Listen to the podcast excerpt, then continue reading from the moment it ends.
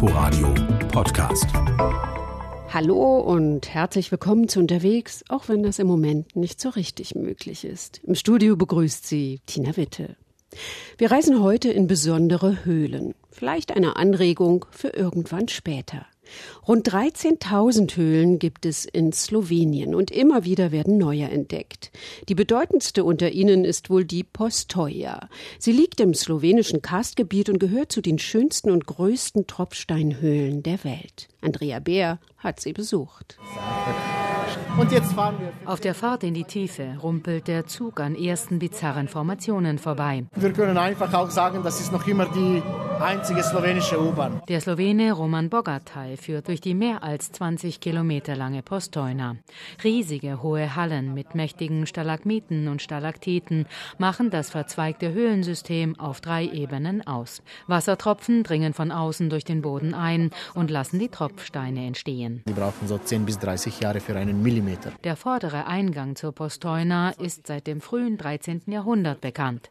Doch erst 1818 wird die Höhle durch Zufall entdeckt, weil sich der Kaiser angekündigt hat. Die Männer aus Postojna, aus der Stadt hier, haben die Höhle für ihn mit Fackeln und Kerzen vorbereitet. Und ein von diesen Männern, das war Luka Cech, er musste so eine Grüßungstafel in die Höhle aufhängen. Und dabei hat er zwei oder drei Meter höher geklettert, als er sollte. Und da oben hat er die Innerhöhle gefunden. Einfach so. Ja. Schon ein Jahr später kommen die ersten Touristen und 39 Millionen Menschen haben die Postojna seitdem gesehen. Abgesehen vom Tagestrubel ist die riesige Tropfsteinhöhle dunkel und so still, dass sich Astronauten auch hier auf das kalte, ferne All vorbereiten könnten, meint Roman Bogatay, für den Höhlen etwas Meditatives haben. Das machen die in Sardinien. In Sardinien hat ESA European Space Agency, ein paar Höhlenforscher, Speleologen und so weiter und die machen dann Übungen, wie ist man für ein paar Tage isoliert, ohne Kommunikation und so weiter. Wir sind ein paar Kilometer weg vom Handyempfang zum Beispiel und so weiter. Es ist auch nicht einfach zu schlafen hier drin. Also es ist zu leise. Kein Lärm. Das ist auch elementar für den hochsensiblen, farblosen Grottenolm, die berühmteste der mehr als 100 entdeckten Tierarten in der Postojna. Darunter Spinnen, Heuschrecken, Schnecken, Fische, Fledermäuse oder Tausendfüßler. Die farblosen, blinden Grottenolme schippern durch ein großes Aquarium in der Höhle. Sie haben sich perfekt an ihr unterirdisches Dasein angepasst, kommen zwölf Jahre lang ohne Futter aus und werden bis zu 100 Jahre alt. Er ist ein Endemit des Dinarischen Karstes. Das bedeutet, er lebt nur in diesem Gebiet zwischen Triest in Italien und Montenegro. Er ist ein Amphibien. Er hat außer Kiemen, die sehen wie Ohren aus, und primitive Lungen und kann beides benutzen. So er kann in oder aus dem Wasser überleben, aber er liebt Wasser mehr. Guck mal nach oben. Rund 13.000 Höhlen gibt es in Slowenien. Das Institut für Karstforschung hat ein Höhlenregister. Es gibt ein Höhlenschutzgesetz und immer wieder werden neue entdeckt. Die Oberfläche der kargen Karstlandschaft wurde mit Laser vermessen. Höhlenguides wie Roman Bogatay notieren sich am Computer dann auffällige Orte möglicher Höhlen und ziehen dann los. Normalerweise machen wir es im Winter. Temperaturunterschied, wenn es schneit, draußen wandern wir durch die Wälder und wir suchen für sogenannte Hotspots. Das sind die Punkte ohne Schnee. Also im Winter steigt die Wärmeluft hoch durch die Kamine, Spalten und so weiter und schmilzt den Schnee draußen. Und das ist dann ein Zeichen für uns, aha, komm im Frühjahr wieder hier und vielleicht wirst du eine neue Höhle finden. Auch Nicht-Profis finden übers Internet neue Höhleneinstiege und immer wieder müssen Menschen gerettet werden. Ob Winter oder Sommer, in der Postojna herrschen immer 10 Grad und damit zwei mehr als noch vor rund 15 Jahren, erzählt Roman Bogatay. Grund sei der Klimawandel, der vor allem Eishöhlen schmelzen lässt. Und hier sind wir am Ende. Ein Stück weiter steht dann tatsächlich ein Souvenirshop. Ja, aber das hier schon seit 1899. Das war die erste unterirdische Post der Welt. Er pfeift und das Echo zeigt die besondere Akustik im letzten großen Raum vor dem Ausgang. Der Schönheit der Tropfsteinhöhle Postojna kann sich wohl kaum jemand entziehen. Doch der Weg zurück nach oben ist auch etwas Besonderes, findet Roman Bogatay. Wenn Sie zurück draußen kommen, wartet die ganze Natur dass sie zurück in die Nase kommt. Und dann können wir nochmal riechen, wie riecht die Natur. Alle Pflanzen, Blumen, Erde, Fluss. Also die Steine hier haben keinen Geruch, aber draußen riecht alles.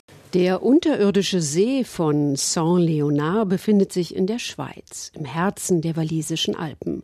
Und auch er ist etwas ganz Besonderes, vor allem wegen seiner Größe. Alle Führungen finden in Ruderbooten statt, und während der Tour erfahren Besucher viel über die Geologie, die Geschichte und auch über die magischen Kräfte der beeindruckenden Höhle. Dietrich Karl Meurer war dabei. Saint-Léonard im Wallis. 2500 Einwohner leben hier, umgeben von Weinbergen. Im ganzen Ort stehen Schilder, die den Besuchern den Weg zur Attraktion am Dorfrand weisen, zum Lac Souterrain, dem unterirdischen See. Von dem kleinen Besucherzentrum aus führt eine Treppe steil hinunter in eine dunkle Grotte mit einem breiten Steg. Sobald sich die Augen an die Dunkelheit gewöhnt haben, kann man eine weit in die Tiefe reichende Wasserfläche erblicken. Das ist der unterirdische See. Cédric Savio, der Direktor, schwärmt von dessen Dimensionen. Die Grotte ist 300 Meter lang und wir haben eine Fläche von Wasser von 6000 Quadratmeter. Und eigentlich die Grotte selbst geht nur weiter auf die andere Seite 1,5 Kilometer, aber das ist nicht besuchbar. Die Ausdehnung des Lac Souterrain sorgt für einen Rekord, sagt Cédric Savio. Das ist der größte unterirdische See Europas und schränkt sogleich ein, der größte natürliche unterirdische See Europas. Nein, das stimmt. Es gibt eigentlich eine andere Öle in Österreich, aber das ist eigentlich ein Bergwerk. Das wurde von Mensch gemacht und dann die haben Wasser reingepumpt. Am Steg sind mehrere Boote festgemacht. Cedric Savio setzt sich in eins und erzählt, wie die Grotte vor 15.000 Jahren entstanden ist. Am Ende des letzten Eiszeit. Also das ist eine Gipsgrotte. Und wenn die Gletscher in die Rhonetal geschmolzen sind, ist Wasser hier reingesickert und das Gips wurde gelöst. Und die zwei Wände, die bestehen aus anderen Gesteinsarten, die harter sind und die sind da geblieben. Der Hohlraum hat sich mit Wasser gefüllt. Zwar sickert das permanent ab, doch es läuft immer wieder neues Wasser nach. Zum Beispiel, wenn es regnet. Die Durchmesser von den Felsen oben von die, in die Decke ist etwa 30 bis 70 Meter. Also es dauert immer, wenn es regnet, es dauert zwei, drei Tage, bis das Wasser hier reinkommt, wirklich. Aber das spürt man. Wir haben etwa 15 Kaminen auf beide Seiten. Und wenn es regnet, die Kaminen werden mehr aktiv und es sickert Wasser rein. Jahrhundertelang war die Grotte komplett bis zur Decke mit Wasser gefüllt. 1946 bildeten sich durch ein Erdbeben Spalten im Gestein, durch die das Wasser schneller abfließen kann. Der Wasserspiegel sank. Erst dadurch ist es möglich, die Höhle zu besichtigen. Hier und da sind die Felswände angeleuchtet, so dass entweder Schatten entstehen, die die Fantasie anregen, oder die geologischen Besonderheiten der Grotte erkennbar werden. Wir haben eigentlich drei verschiedene Gesteinsarten in der Grotte. Wir haben Marmor auf der Südwand, wir haben Schiefer auf dem Nordwand und wie gesagt, die mittlere Teil, wo besteht aus Gips. Das Wasser des Lac Souterrain, in dem heute als Touristenattraktion etwa 30 Regenbogenforellen leben, hat das ganze Jahr über eine Temperatur von 15 Grad. Entsprechend kühl ist es in der Grotte, die an heißen Sommertagen für Abkühlung sorgt. Im hinteren Bereich der Höhle gibt es einen kleinen Strand. Der einzige Strand der Welt, wo man nie Sonnenbrand bekommt, witzelt Joel, einer der Bootsführer. Die Akustik der Grotte sei beeindruckend, sagt er und stimmt ein Lied an.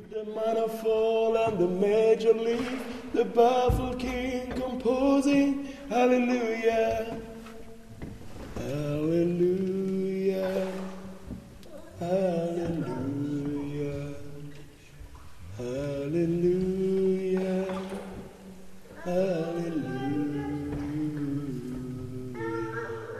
Diverse Legenden ranken sich um die Grotte, erzählt Höhlendirektor Cédric Savio. Zum Beispiel, dass die Jungfrauen vom Dorf am Weihnachtsabend bei dem Eingang der Grotte kamen.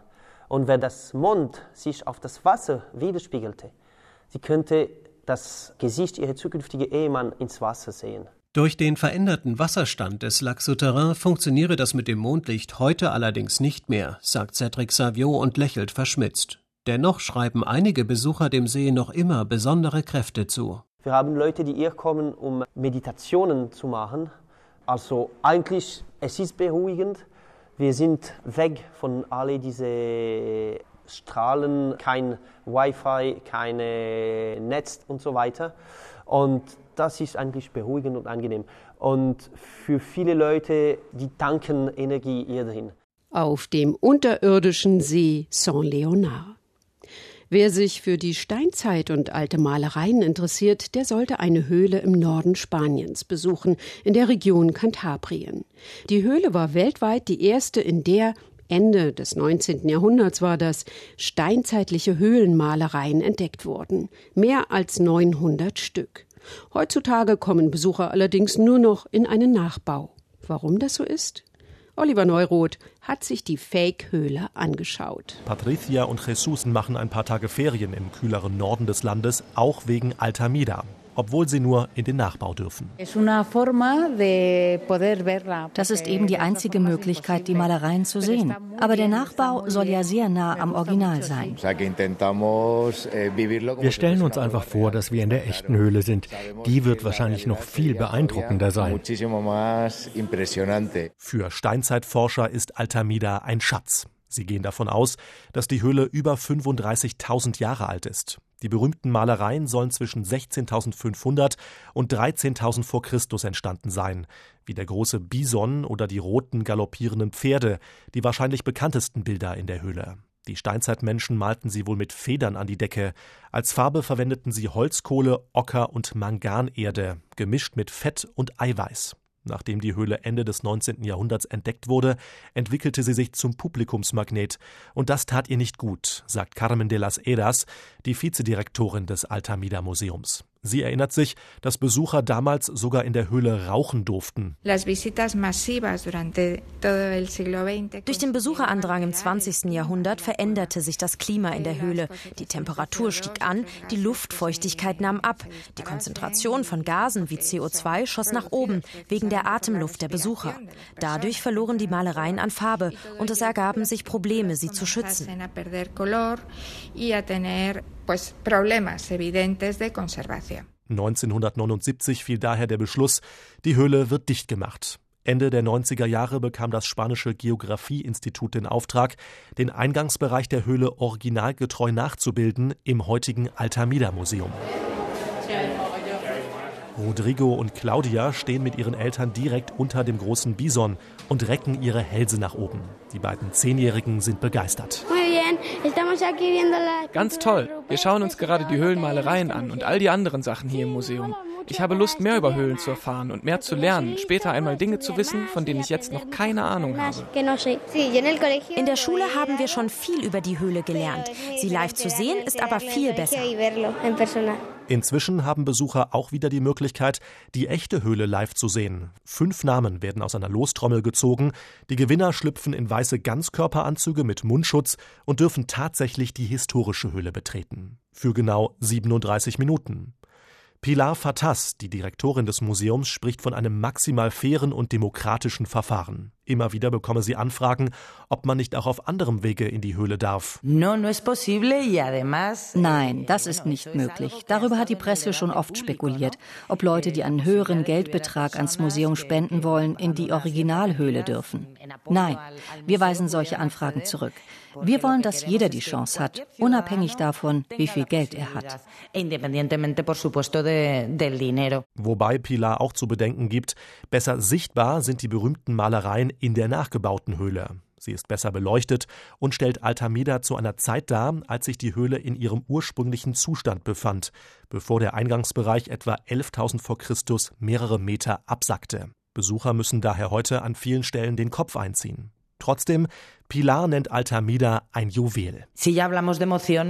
Wenn wir über Emotionen sprechen, die sind in der Originalhöhle natürlich einzigartig. Du stehst vor Kunstwerken, die von Frauen und Männern aus der Steinzeit stammen.